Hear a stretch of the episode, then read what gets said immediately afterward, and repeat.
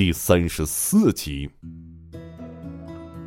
就在此时，冯耀老妈从厨房里出来，见到两人四目相对，也不知道该不该出声。万一人家情到浓时那什么一下，那得多尴尬呀！可是自己现在双手端着热汤是很烫手的，只好干咳两声，目不斜视将汤碗放在桌子上。俩人又是听到冯耀妈妈出来的动静，赶紧收回目光。琳达转而又变得极为温柔，说道：“阿姨，太麻烦您了，谢谢您的款待。”冯耀老妈是慌不择言，说道：“我没看见，我没看见。嗯，那什么，菜好了，呃，大家可以吃饭了。”冯耀本想等老爸回来一块儿吃，但是现在，最主要的是尽快送走这个瘟神。回头冷眼对琳达说道。你来我家一趟，白混一顿饭就好了。吃完赶紧走，我不想见到你。琳达像是没有听到一般，喜滋滋跑到餐桌前，一屁股坐在椅子上，同时还招呼冯耀妈妈一同来用餐。冯耀妈妈则是以等冯耀爸爸为理由，躲到厨房不出来。餐厅只剩下了冯耀和琳达两个人，冯耀是哪有心情吃东西？只是胡乱的扒了两口，然后就催促琳达，让她赶紧吃。琳达则是十分享受这种家的感觉，同时，也对于冯耀妈妈的厨艺是赞不绝口。细嚼慢咽的享受着每一份食物，也根本没去理会冯耀的催促，自顾自的吃着美味佳肴。冯耀见琳达不理会自己，而自己也不好强行赶人家出去。只能坐在旁边唉声叹气。琳达吃完了饭中的最后一粒米饭，舒服的拍了拍肚子，还伸了个懒腰。琳达此时是心潮澎湃，想起了过往的种种，不禁有些难过。那是六年前，自己本来是一个上高中的小女孩，都是那个是他强行占有了自己，并且让自己成为了他的奴隶，更是将自己变成了一个非人的存在。自己就这么苟且着，什么时候享受过一家人在一起吃饭的感觉？他恨，同时也很无奈，因为他想活着，即使是毫无尊严的活着。不想死，他深知道邓肯大人的手段，背叛他，自己将会再没有任何存活的可能，会死得很惨。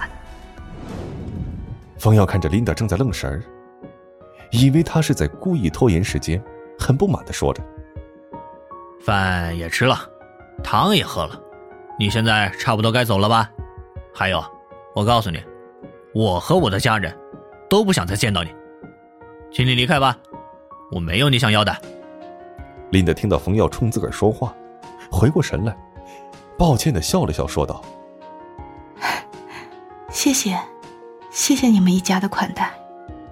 我已经很久没有这样的感觉了，家的感觉。”接着一顿又说道：“我该走了。我提醒你，最好还是跟我们合作的好。”不然我帮不了你，你会很危险。而说到最后，琳达神色黯然。冯耀听琳达居然说谢谢，是很诧异，心道：他又出什么风，还谢谢我？难道又要开始演了？不过他为什么最后又提醒我呢？冯耀没说话，也只是静静的看着琳达。琳达是转而一笑，脸上的阴霾是一扫而光。去厨房和冯耀的妈妈道别。冯耀老妈见琳达要走，急忙喊来冯耀，让冯耀去送送人家。冯耀领命将琳达送到门口，就准备关门。琳达则猛然转身，有些不舍的说道：“冯耀，你可以送我下去吗？如果可以的话，能陪我走走吗？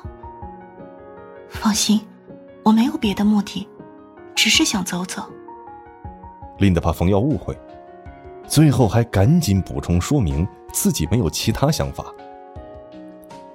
冯耀看琳达此时的表情好像并不是装的，心里想到，如果不看着他走，自己也不放心，还不如陪他下去，看着他离开，自己也好放下心来，便答应下来。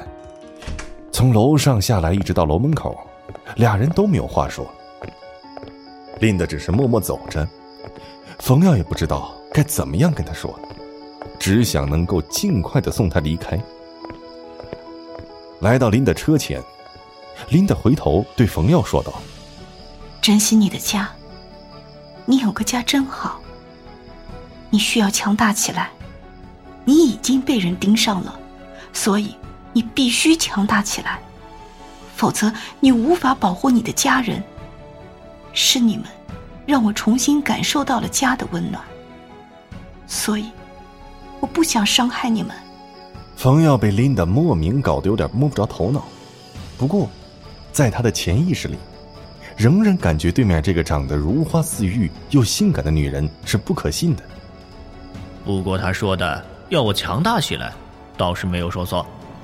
而想到这里，冯耀便真诚的说了一声：“谢谢。”琳达听到冯耀说了声谢谢后，很开心。她张开双臂对冯耀说道：“可以给我一个临别时的拥抱吗？”冯耀犹豫了一下，还是上前给了琳达一个大大的拥抱，礼貌的拍了拍琳达的美背。琳达感受到了一个温暖的拥抱，也没有任何的目的。比起邓肯大人和那些年龄都能当自己的父亲男人们的拥抱。他觉得这个拥抱才是真实的，没有杂念的。他很享受这种拥抱，所以他抱了很久，直到冯耀扶住他的肩膀，把他撑开，他才依依不舍的离开了那个温暖的胸膛。琳达终于上车了，摇下车窗说道：“冯耀，我还会再来的，希望下次你可以考虑清楚我们的合作，就当你是在帮我。”或者说是在帮你的家人。再见。冯耀挥手道别，也目送琳达的车离开，自己则在楼下想了很久。他实在想不明白，这个女人前后表现的差别真的很大，她到底有怎样的故事？或许自己现在没有资格去了解那个故事，因为自己的实力还不够，还是一个刚刚入门的小学生。所以，是先得提升自己的实力比较好。本节目由 FaceLive 声势工作室倾情打造，FaceLive 声势工作室声势最擅长，祝您声名千里扬。